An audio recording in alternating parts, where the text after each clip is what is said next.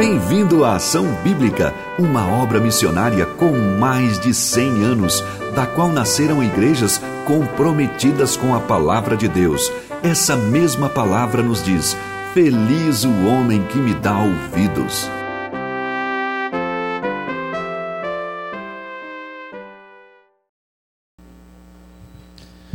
Minha esposa Mary Kay e eu moramos em um prédio alto na cidade. E metade dos casais em nosso andar são gays. Já que tento viver essas práticas de bless com as pessoas ao meu redor, comecei a orar pelos vizinhos do meu andar. Para mim, isso inclui ouvir os sussurros e sugestões de Deus. Então, enquanto orava por eles, senti o Espírito Santo me cutucando para comprar uma garrafa de vinho para um casal no corredor e convidá-los para comer um aperitivo. Então eu fiz exatamente isso. Deixe-me dizer que comprei para eles uma garrafa de vinho muito bom. Descobri que se você não compra produtos baratos, isso realmente gera confiança. Nós nos divertimos muito naquela noite, conversando e compartilhando a vida um com o outro. Não demorou muito até que nos convidaram para uma refeição na casa deles. Durante aquela noite juntos, Mary Kay e eu compartilhamos algumas das nossas lutas no casamento, como estávamos trabalhando juntos e algumas das nossas teorias sobre o que faz um relacionamento realmente funcionar. E não é de se surpreender que, ao compartilharmos, nossos novos amigos também compartilharam algumas lutas que estavam enfrentando. Pouco tempo depois, um deles se aproximou de nós e perguntou se poderia conseguir alguma ajuda em seu relacionamento. Vou confessar, senti que estava perdendo a cabeça, mas continuei a orar e pedir orientação a Deus. Ao ouvirmos as dificuldades de nosso amigo, decidimos nos encontrar com ele e ver se poderíamos oferecer ajuda adicional. Oramos por ele, compartilhamos nossas experiências e demos a ele um livro que ele leu em um retiro, um retiro pessoal. Foi realmente incrível ver Deus começar a trabalhar em sua vida por meio dessas práticas de bless. E à medida que conhecíamos mais o casal, eles começaram a nos abençoar e a nos ajudar, cuidando de nosso apartamento enquanto estávamos fora da cidade. Quando nosso amigo voltou de seu retiro, começamos a discutir juntos a parábola do filho pródigo. Lembre-se de que isso não aconteceu durante a noite. Passaram-se pelo menos 18 meses desde o momento em que começamos a nos conhecer até começarmos a falar sobre o filho pródigo. No entanto, apenas algumas semanas atrás, ele nos disse que queria Jesus em sua vida. Então ele orou e, em suas palavras, disse que queria voltar para o Pai. Ele cresceu como católico, então a noção de encontrar o caminho de volta para Deus fazia muito sentido para ele. Ele está dando passos para conhecer a Cristo e começamos um estudo bíblico juntos. Enquanto tento realmente aplicar Bless para as outras pessoas há vários anos, tenho visto meu pai voltar para Cristo, meu amigo da porta da frente fazer a mesma coisa e outros que também estão em uma jornada para encontrar o caminho de volta para Deus. Tem sido uma combinação incrível de orações de longo prazo e a visão de Deus fazendo um trabalho incrível na vida das pessoas que eu amo. Amém. Obrigado, Caio, pelo testemunho que foi lido. Não do Caio, é claro, acho que vocês perceberam, mas testemunho de um irmão que tem aplicado essa filosofia que está nesse livro aqui, que intitula A Série de Mensagens que nós estamos caminhando aqui na igreja, série essa que nós chamamos de Bless, e que leva o título do livro, Bless, uma comunidade que alcança vizinhos e transforma o mundo.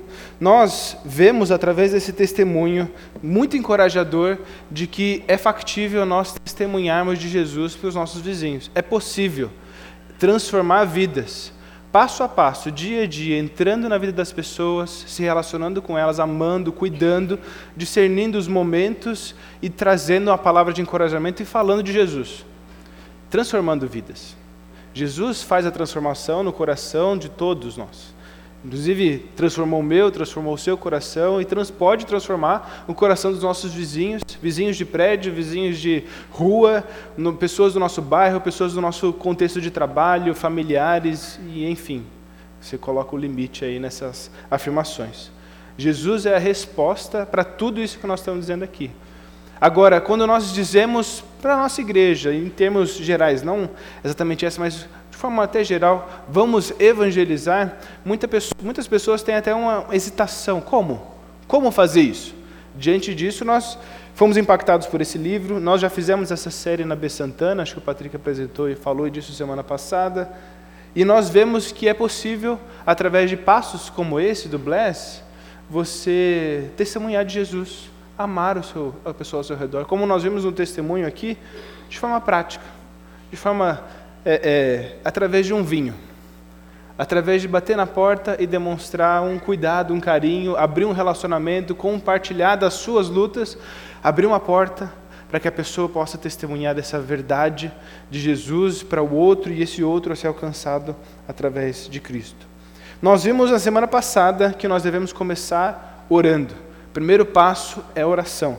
O segundo passo do Bless é, vou ler aqui o, o, o título do livro, mas é lendo o outro com a escuta. Mas vamos resumir?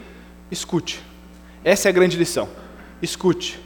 É, em inglês fica até mais fácil, né? Listen, escute. Bless, ele leva esse título né, justamente por uma metáfora, uma metáfora não, uma pesquisa que foi apresentada no livro, mas que foi realizada de uma comunidade que abençoa outras pessoas, versus uma comunidade que visa converter outras pessoas. É claro que o nosso propósito como cristãos é que pessoas se rendam a Jesus, mas através de uma mentalidade de abençoar aquelas vidas que estão ao nosso redor.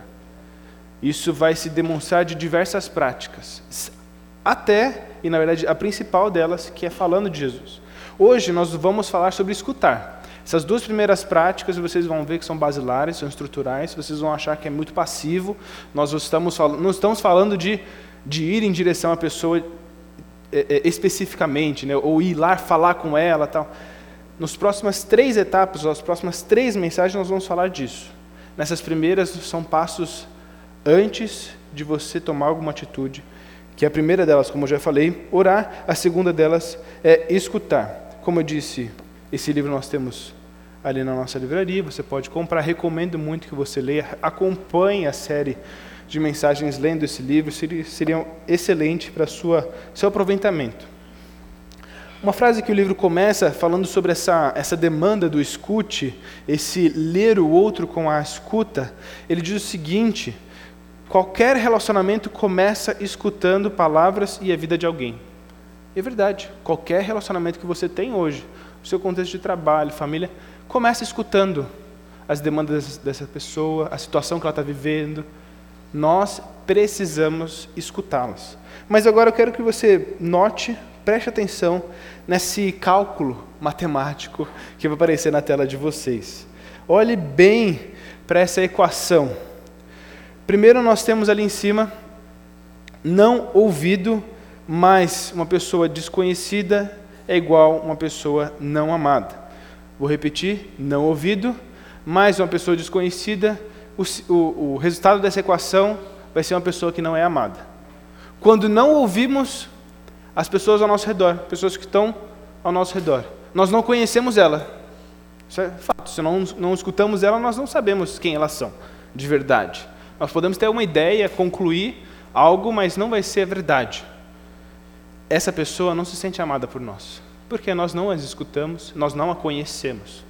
Nós precisamos romper essa barreira, transformar essa equação, fazendo com que essa pessoa, através do nosso ouvir, seja conhecida e assim amada. Ok? Jesus, então, é a melhor solução para essa equação. Jesus, ele dá o padrão para que nós possamos escutar os outros. E essa história agora, a história de um milagre, eu quero que você leia, abra sua Bíblia comigo, vai ter na tela também, é claro, como sempre, mas abra sua Bíblia comigo, Lucas 18, 35 a 43. É a história de um milagre. As histórias de milagres no, nos evangelhos, tanto Lucas, Marcos, Mateus, João, todos eles querem funcionar como um sinal. Eu já expliquei isso aqui várias vezes, mas eu gosto de reforçar. Jesus não era um fazedor de milagres. Jesus ele não tinha um propósito de sair sendo um curandeiro na região.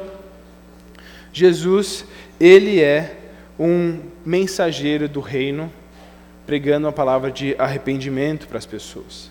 E ele usa milagre para chamar atenção. Ele usa do milagre para poder falar assim, gente, preste atenção no que está acontecendo, quem eu sou, o que eu posso fazer, o que Jesus, o que Deus quer fazer através de mim, e assim vocês escutam a palavra do evangelho. Mas vamos hoje olhar para esse milagre específico e entender como Jesus administra esse milagre, como ele cuida desse cego. Leia comigo Lucas 18, 35 a 43, acompanhe na tela, quem precisa, quem tem a sua Bíblia, recomendo que acompanhe na sua própria Bíblia. Aconteceu que quando Jesus se aproximava de Jericó, um cego estava sentado à beira do caminho, pedindo esmolas. E ouvindo o barulho da multidão que passava, perguntou: O que era aquilo? Anunciaram-lhe que Jesus, o Nazareno, estava passando. Então ele gritou: Jesus, filho de Davi, tenha compaixão de mim. Outras versões talvez tenha misericórdia de mim. E os que iam na frente o repreendiam para que se calasse. Mas ele gritava cada vez mais: Filho de Davi, tenha compaixão de mim. Jesus parou, mandou que trouxessem o cego, e tendo ele chegado, Jesus perguntou: O que você quer que eu faça? Ele respondeu: Senhor, que eu possa ver de novo. Jesus lhe disse: Pois então veja, a sua fé te salvou você. Imediatamente ele passou a ver de novo e seguia Jesus, glorificando a Deus. Também todo o povo, vendo isso, dava louvores a Deus. De novo, esse é o propósito do sinal, do milagre. Todo o povo dá louvor, louvor a Deus. O propósito do, do, sinal e do milagre não é fazer aquele homem ser cego, é, ver, que era cego ver. O propósito do milagre é que todos vejam a glória de Deus. Todos, toda a multidão estava cega da glória de Deus. Agora, quando esse homem foi curado, todos agora viram Deixaram de ser cegos e viram a glória de Deus e louvaram a glória de Deus. Agora, como Jesus administra esse milagre? Como ele cuida? A gente vai pegar alguns detalhes, porque o tema da lição hoje é sobre escutar. E Jesus escuta esse homem. Jesus, ele, primeiramente, como eu já disse, ele não estava buscando alguém para curar. Esse homem escutou Jesus e clamou por Jesus. Pediu misericórdia. Ele, esse cego pede compaixão. Jesus então expressa sua compaixão como? Primeiro, escutando esse homem. Primeiro, dando voz a ele. E ele faz uma coisa que, que muita gente não faria. Eu e você, olhando para aquela situação, por que, que Jesus fez uma pergunta para o cego? Será que não é óbvio que o cego quer ver? Será que não é claro? Será que Jesus está cego? Ele não consegue ver que o cego é cego? Não. Jesus pergunta tudo bem, por mais que seja óbvio para nós hoje lendo essa história, mas Jesus quer escutar aquele homem. Por favor, me diz o que você está passando. Eu quero te escutar qual é a sua demanda, qual é o seu problema, qual é a sua situação. Me diz, eu posso te ajudar, eu, eu tenho compaixão de você, eu estou demonstrando essa compaixão por você, te perguntando, te dando a oportunidade de você dialogar comigo. Por favor, me diz o que, você, o que eu posso fazer para te ajudar. E esse homem, obviamente, fala, né? eu quero ver. Era, era o que é claro, assim, para todos nós na história, fica bem evidente que é isso que ele queria. Ele sempre quis isso. E Jesus, de novo, cura. Como eu disse, essa administração de Jesus nos ensina. Essa como Jesus lida com essa cura nos ensina. Porque ele não, não negligencia o homem. Ele não vê o problema do homem, ele vê um homem. Ele não vê um cego, ele vê um homem que está clamando ajuda para ele. E ele quer escutar esse homem. Me fala o que, eu posso te ajudar. E dessa forma, esse cego passa a ver. Jesus não presumiu que sabia o que as pessoas precisam. Ele pergunta, ele, ele dialoga com essa pessoa.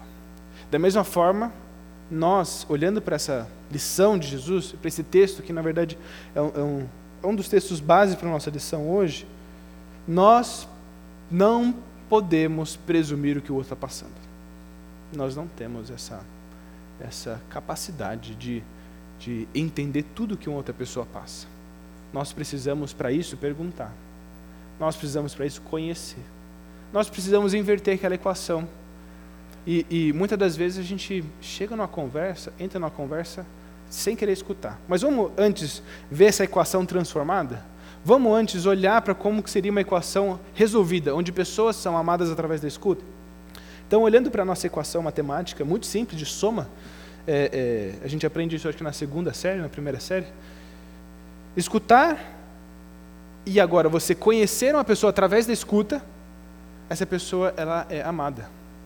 Quantas vezes as pessoas ao nosso redor só precisam falar? desabafar, sabe? Demonstrar aquilo que está passando no coração delas. Por favor, me escuta. Eu preciso. Eu preciso compartilhar do que eu estou vivendo, do que eu estou sentindo.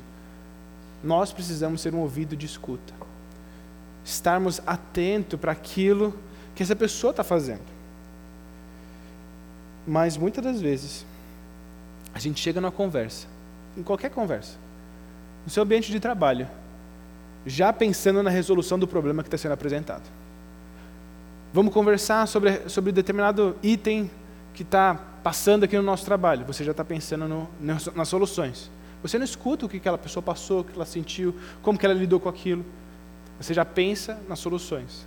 Isso acontece muito comigo, muito.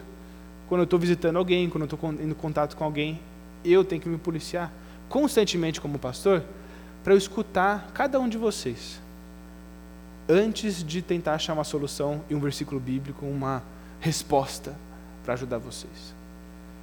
Eu tenho essa batalha no meu coração e eu imagino que não seja só minha. Eu imagino que seja de cada um de nós. A gente é ávido em responder. Rápido, sabe? Eu quero dar solução, quero...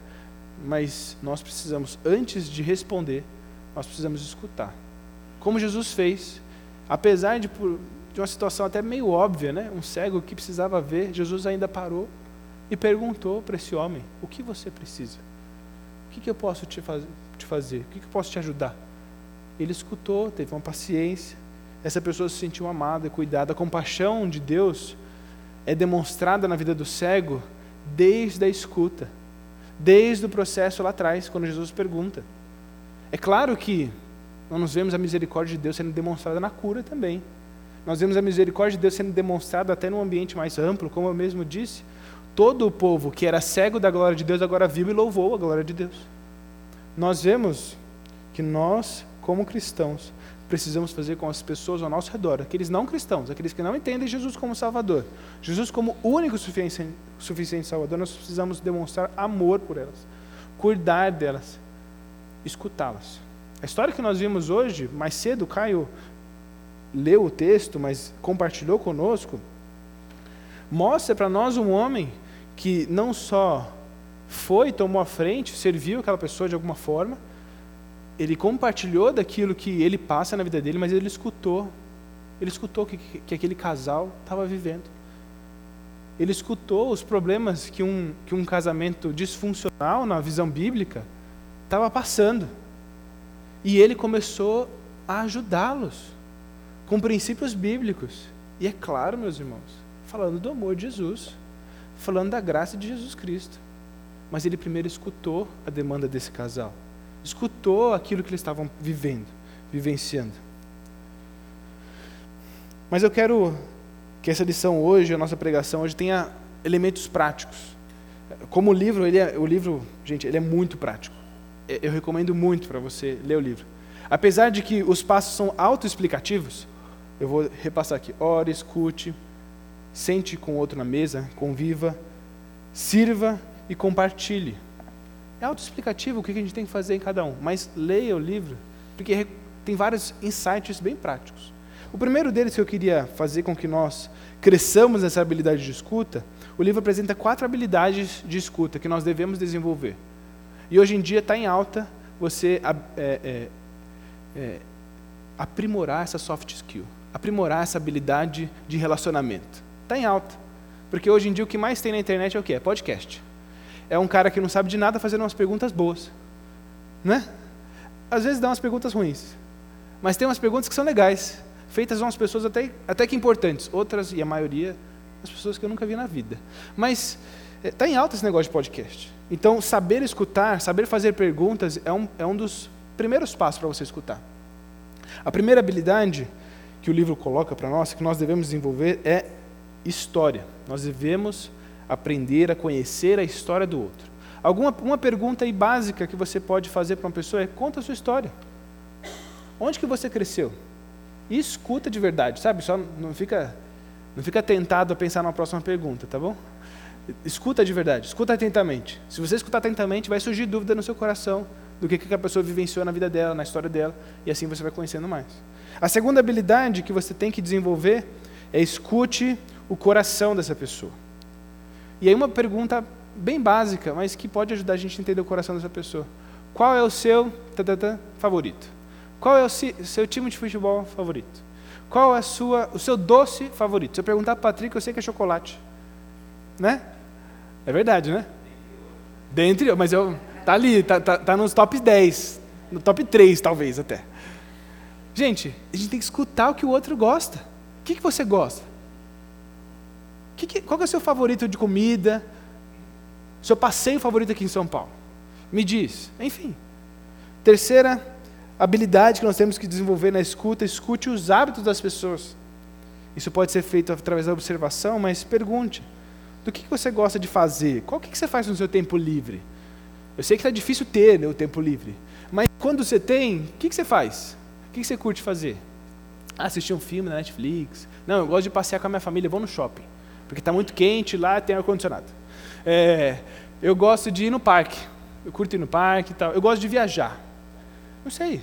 Essa pessoa é, que você conhece, você precisa conhecê-la. Gente, é, bom, deixa eu passar para os meus comentários depois. Mas a quarta e a última habilidade que o livro nos recomenda a desenvolver, escute a dor das pessoas. Aqui está tá escrito errado, eu, eu escrevi errado. Como você está lidando com determinada situação? Como você está lidando com o seu emprego? Como você está lidando com é, é, o seu carro quebrado? Como você está lidando com a enfermidade que determinado talvez você tenha, ou aquela pessoa tenha, ou o familiar tenha? Enfim, lide com a dor das pessoas, escute essa dor. Se nós não escutarmos a dor das pessoas, nós não teremos às vezes até a chave para poder falar de Jesus, porque Jesus, ele resolve toda a dor. Jesus, ele é a solução para todos os hábitos. Jesus, ele acalenta todo o coração. Jesus, ele faz, deve fazer parte de toda a história. Tá bom? Nós precisamos escutar o outro através dessas, desses gatilhos, da dor, da história, do hábito da, e do, do coração. Lidando com essas habilidades, algo que me chamou muito a atenção, um dos pontos aqui, que o livro também aborda, mas que nós devemos escutar o coração das pessoas com coração. Escute, então, o outro com o coração. E eu trouxe para poder trazer uma ilustraçãozinha para vocês.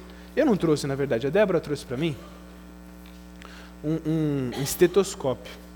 Eu estou tomando muito cuidado, porque esse negócio aqui é, é precioso para a Débora. Cadê a Débora? Nem estou vendo ela mais.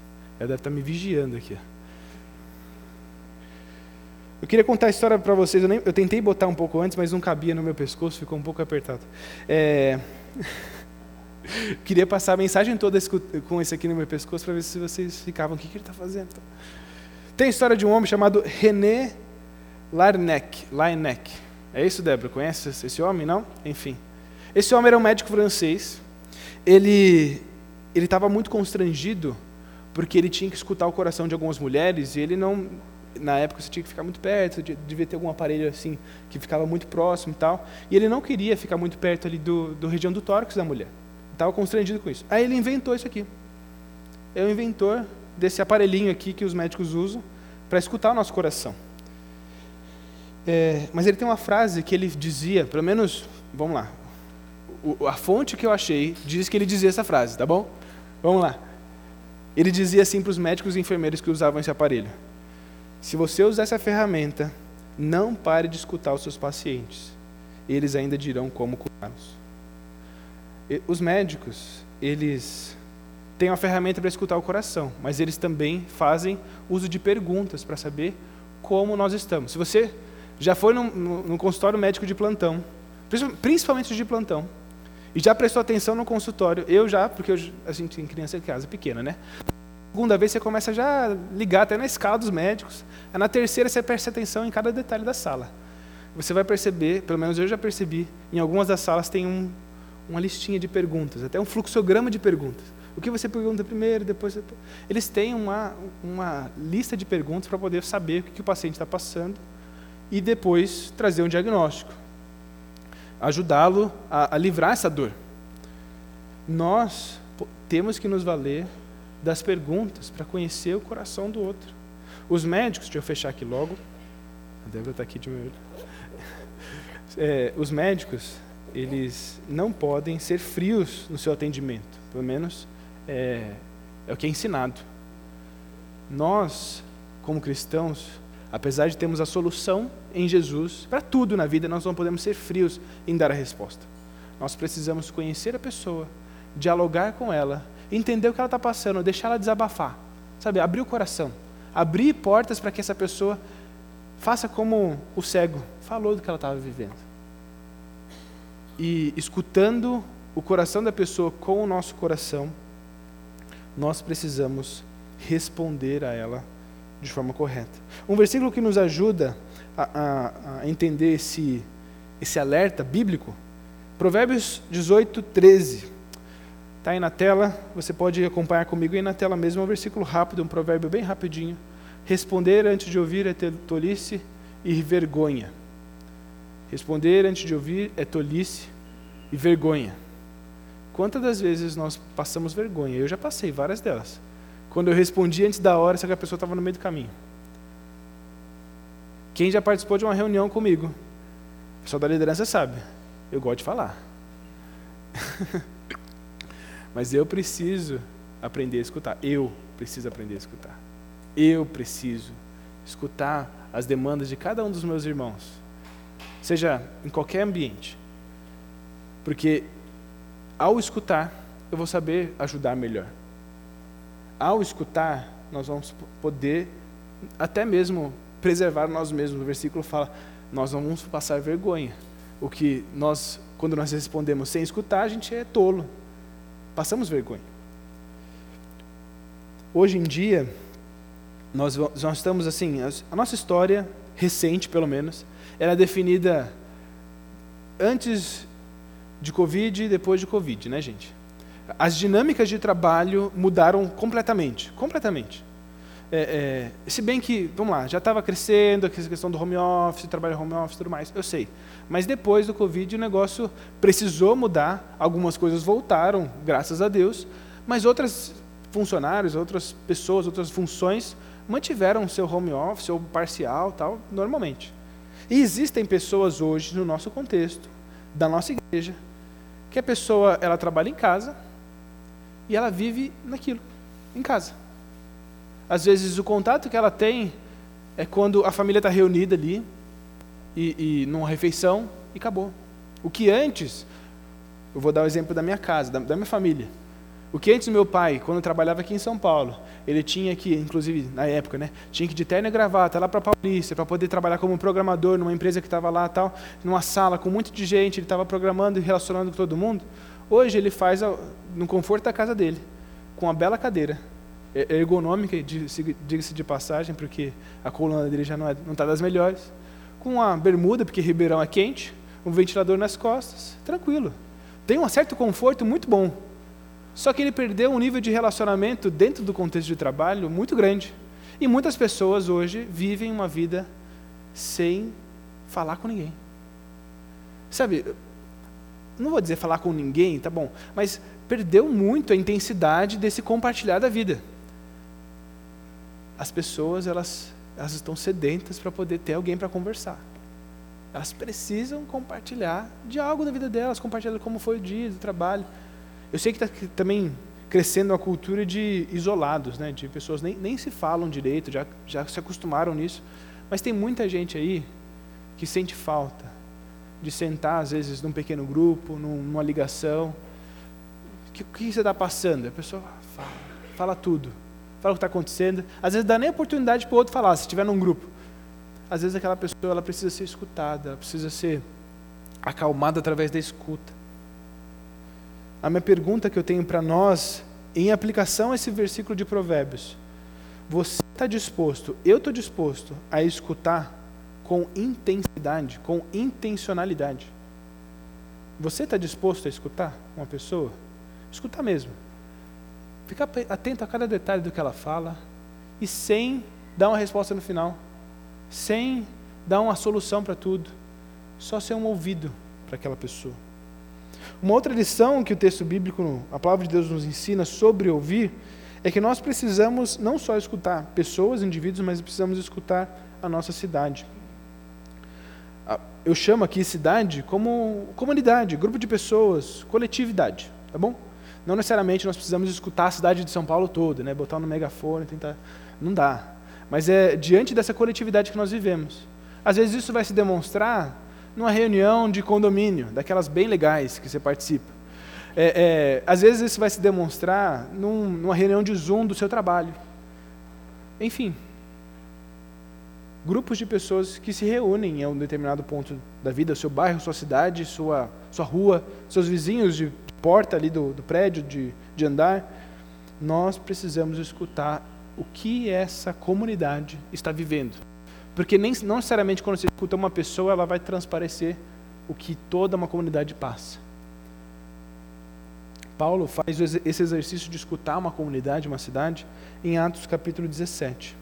Eu quero que você abra comigo Atos 17. Esse texto, ele é um pouco maior, então, se você puder abrir a sua Bíblia mesmo, tem na tela também, é claro, mas Atos 17. A partir do 16, a gente vai dar um salto na nossa história, depois vamos ler o 22 e o 23. Tá certo? Atos 17, 16, depois 22 e 23. Essa história é bem conhecida. Paulo pregando, viajando, em determinado momento ele entra na cidade de Atenas e, como é padrão dele, ele prega o evangelho. Só que nesse texto de Atos a gente conhece um pouquinho dessa estratégia que Paulo utiliza, não só para Atenas, mas eu acredito que ele utiliza para todas as cidades. Enquanto Paulo os esperava em Atenas, o seu espírito se revoltava em face à idolatria dominante na cidade. Vamos pular agora para o versículo 22. Não que os outros não sejam importantes, é só para a gente ter o foco nessa escuta de Paulo. Versículo 22. Então Paulo, levantando-se no meio do Areópago, disse: Senhores atenienses, percebo que em tudo vocês são bastante religiosos. Porque andando pela cidade e observando os objetos de culto de vocês, os objetos de culto que vocês têm, encontrei também um altar no qual aparece a seguinte inscrição: Ao Deus desconhecido.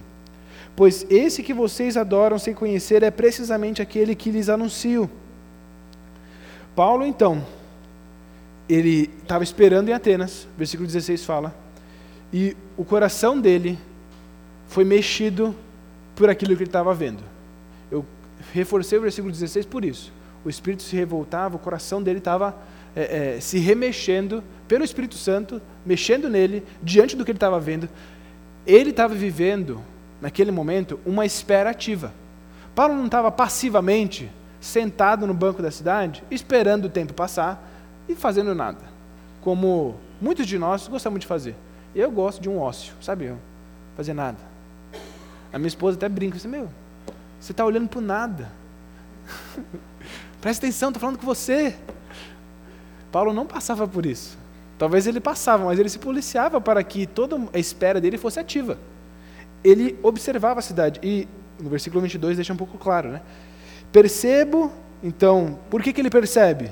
Porque ele andou pela cidade, ele observou a cidade, ele viu o que estava sendo discutido, ele viu os altares que estavam ali, ele conheceu aquela comunidade. Ele escutou indivíduos, bem provável, mas ele também ele, ele escutou o que a cidade estava vivendo naquele momento. Essa escuta de Paulo foi o que solidificou, que ajudou para que a pregação dele fosse efetiva fosse eficaz, fosse bem-sucedida. Bem-sucedida nos padrões bíblicos, porque ele prega o Evangelho. Porque ele consegue ver um altar a um Deus desconhecido, que aquela cidade, com certeza, aquela comunidade não atribuía ao Deus, não atribuía a Jesus, não atribuía as verdades da palavra de Deus. Mas ele usa essa captação, fala assim, deixa eu pegar esse gancho aqui. Eu esses caras estão adorando um Deus que eles nem conhecem. Deixa eu mostrar um Deus que eles não conhecem, que é o verdadeiro Deus. Se ele não tivesse observado a cidade, se ele não tivesse escutado a cidade, ele não teria pegado esses ganchos. Nós precisamos, para pegar o evangelho para um indivíduo, escutar a cidade toda também, porque esses clamores da cidade também ecoam no coração de cada um. E na medida de que nós conhecemos a cidade, conhecemos o indivíduo, nós vamos achar esses ganchos essas oportunidades de como falar de Jesus diante da dor que ela passa, do sofrimento que essa pessoa passa. Alguns elementos, então, que nós temos que prestar atenção é, da cidade para que nós é, é, sermos, da mesma forma como Paulo, efetivos em pregar o evangelho para aquela comunidade, para a nossa comunidade. Esses princípios eles foram condensados ali por um rapaz chamado Rick Gorman.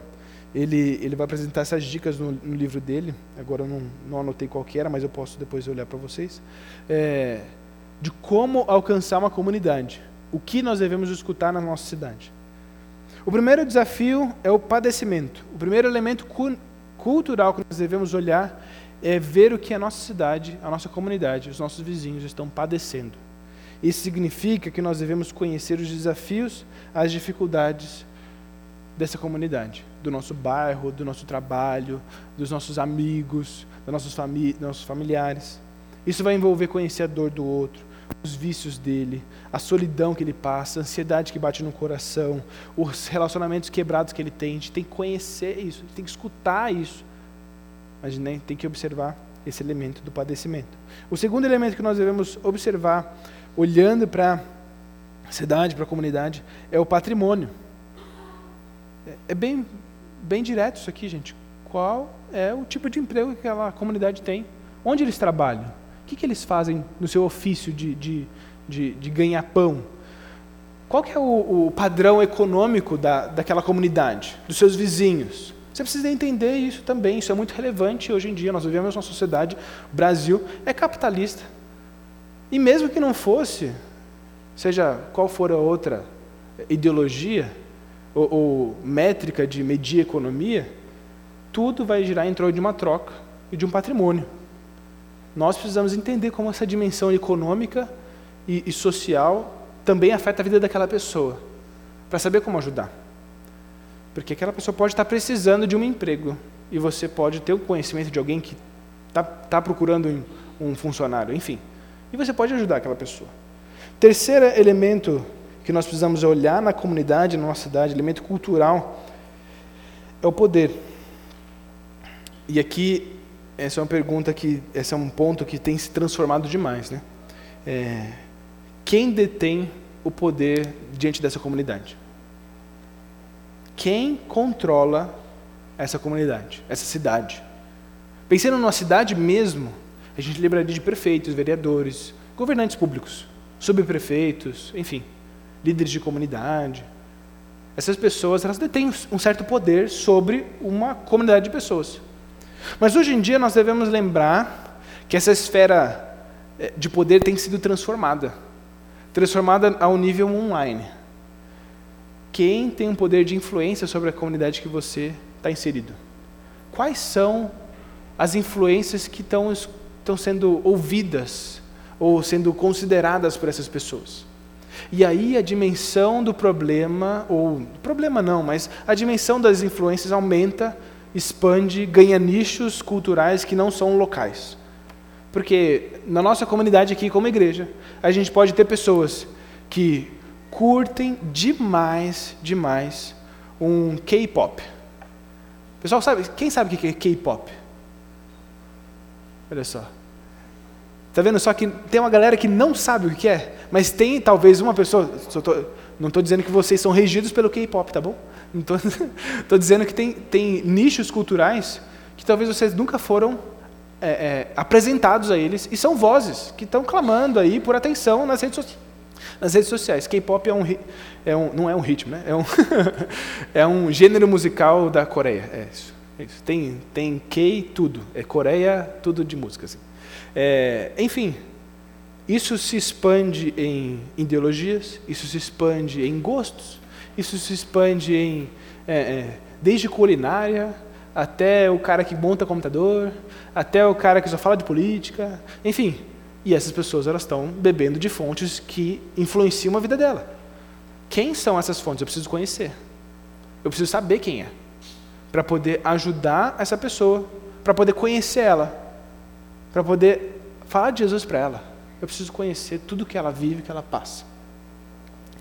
É, é, eu queria dar um exemplo pessoal nesse ponto.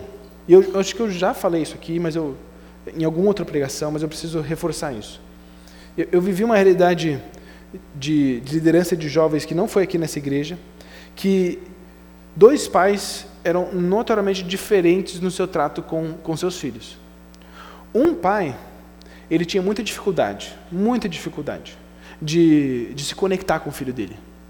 Sabe, de filho adolescente, os dois filhos da mesma idade, 14, 13 anos. Muita dificuldade de conectar com essa geração mais nova. Demais, assim, demais. E o outro pai, que era também, os dois pais da mesma geração, tinha uma facilidade absurda. Assim, muito grande, muito grande. Qual era a diferença de um pai para o outro? Eles dois nasceram na mesma geração, os dois tinham filhos na mesma geração. Os filhos, eles tinham suas influências assim nas redes sociais, tal. O que que era a diferença de um, desses dois pais nesses relacionamentos? A diferença do pai que lidava bem com o filho é porque o pai, ele entrou no mundo do filho. O filho gosta de jogo, sei lá, de celular, do Clash, Clash of Clans. O pai entrou para jogar junto com o filho. O pai era competitivo com o filho. O pai era melhor que o filho no jogo. É verdade. Mas aquele ponto de relacionamento. O pai entrou no, no jogo da influência que ele estava recebendo dos amigos da escola do, do jogo. Fortaleceu um relacionamento ao ponto daquele filho ser mais comprometido com Jesus, porque o pai ele tinha mais voz de influência na vida do filho. Esse outro pai, ele se, ele, não vou dizer que ele se recusava, porque eu acho que é uma palavra muito forte, mas ele não conseguia entrar naquele mundo. Ele não conseguia jogar o jogo que o filho jogava. Ele não conseguia desfrutar intensamente do gosto do filho. Só, só, só são exemplos. Nós, como cristãos, não só no relacionamento pai e filho, mas no relacionamento com os nossos amigos e vizinhos, nós precisamos entrar no jogo da influência deles. O que, que ele está gostando? Isso não significa que eu vou ter que aceitar tudo que ele fala, entendeu? Mas eu vou entender o que ele está passando, o que ele está vivendo, para poder me conectar com ele, para ter relacionamento, amizade. Um último ponto, princípios. O que as pessoas aqui elas celebram, né? O que a nossa comunidade, nossa, digo cidade, né, o nosso bairro, a nossa vizinhança, o que, que eles celebram? Porque mesmo um não cristão, ele tem princípios e valores. Podem ser completamente diferentes de Jesus, e são. Mas eles celebram algo. Eles comemoram algo. Eu tenho que conhecer esses princípios e valores deles para poder eu, eu também escutá-los, conhecê-los e amá-los e demonstrar e abençoar eles com Jesus Cristo. Quando você entende então o que as pessoas desejam, você, você encontra a pulsação dessa cidade, dessa comunidade. Lembra da metáfora do coração? Escutar com o coração, escutar o coração das pessoas com o nosso coração. Nós precisamos escutar o que pulsa uma comunidade. Entendendo cada um desses princípios, nós vamos entender aquilo que bate o coração da cidade, da nossa, nossa comunidade, nossos amigos, nossos familiares. Não vai ser Jesus se ele não é cristão. Não vai ser. Mas você precisa apresentar Jesus através do amor, através da escuta, através do cuidado. E para encerrar o nosso tempo de reflexão, de estudo, eu quero trazer essa, esse desafio. Aprenda a ser alguém que escuta. Através de um versículo bíblico, agora não tem na tela, 1 Coríntios 9, 22. 1 Coríntios 9, 22. Se, se o pessoal da mídia conseguir colocar, beleza, mas se não, não tem problema. Cada um de nós pode acompanhar na sua própria Bíblia. 1 Coríntios 9, versículo 22. Mostra como Paulo utilizou dessa estratégia para a vida dele, para o ministério dele diz o seguinte: Fiz-me fraco para com os fracos, a fim de ganhar os fracos. Fiz-me tudo para com todos, a fim de por todos os modos salvar alguns. Esse é o nosso propósito. Viver como Paulo viveu. Que a semelhança de Paulo, apontando para Jesus, abençoando pessoas, nós nos fazemos fracos com os fracos. Nós ajudamos aquelas pessoas. Nós não vamos negociar valores, tá bom? Eu estou falando aqui de escutar essas pessoas, entender o clamor dela, deixar ela desabafar com você, e a partir daí, nós é, é, servimos, convivemos com ela e compartilharmos o amor de Jesus. Tá bom? Então, para ficar na mente, na tela de vocês, essa última a, a reflexão, esse último apontamento desse passo que nós temos seguidos seguido através dessa série de mensagens. Bless. Listen. Escute. Escute. Escute as pessoas ao seu redor. Escute com o coração. Escute o coração das pessoas. escute a dor delas. Lembra que eu falei dos, quatro habilidades? Escute a dor delas, escute os hábitos, escute a história delas, escute as pessoas. A partir da escuta ativa, nós vamos ter munição, ferramenta para poder falar e abençoar a vida de uma pessoa. Amém? Vamos orar. Querido Deus, eu quero louvar ao Senhor, porque o Senhor nos escuta, escuta o nosso clamor, escuta a nossa dor. O Senhor é ativo em nos amar, conviver conosco, nos servindo Deus, muito obrigado porque o Senhor é o padrão de escuta para a nossa vida, mas o Senhor é o padrão de compaixão, padrão de bênção. Que o Senhor mova em nós uma comunidade que abençoa, uma comunidade que é compassiva, que demonstra a compaixão, a misericórdia que o Senhor já deu na cruz por nós, demonstrando de forma prática aqueles nossos familiares e amigos que nós sentimos falta hoje. Pai, que o Senhor possa usar cada pessoa aqui no seu contexto de vizinhança, de trabalho, de família, para que nós sejamos essa comunidade que ama, que conhece cada um dos que estão ao nosso redor e que demonstra o cuidado e o carinho através da escuta, Deus. Que o Senhor possa transformar a nossa vida dia a dia à semelhança do Senhor. Que nós tenhamos esse comprometimento de viver uma escuta ativa atento às dores do outro, para que possamos ajudá-los, Deus. Nos mova e nos dê ferramentas de poder ajudar as dores que os outros estão passando. Em nome de Jesus.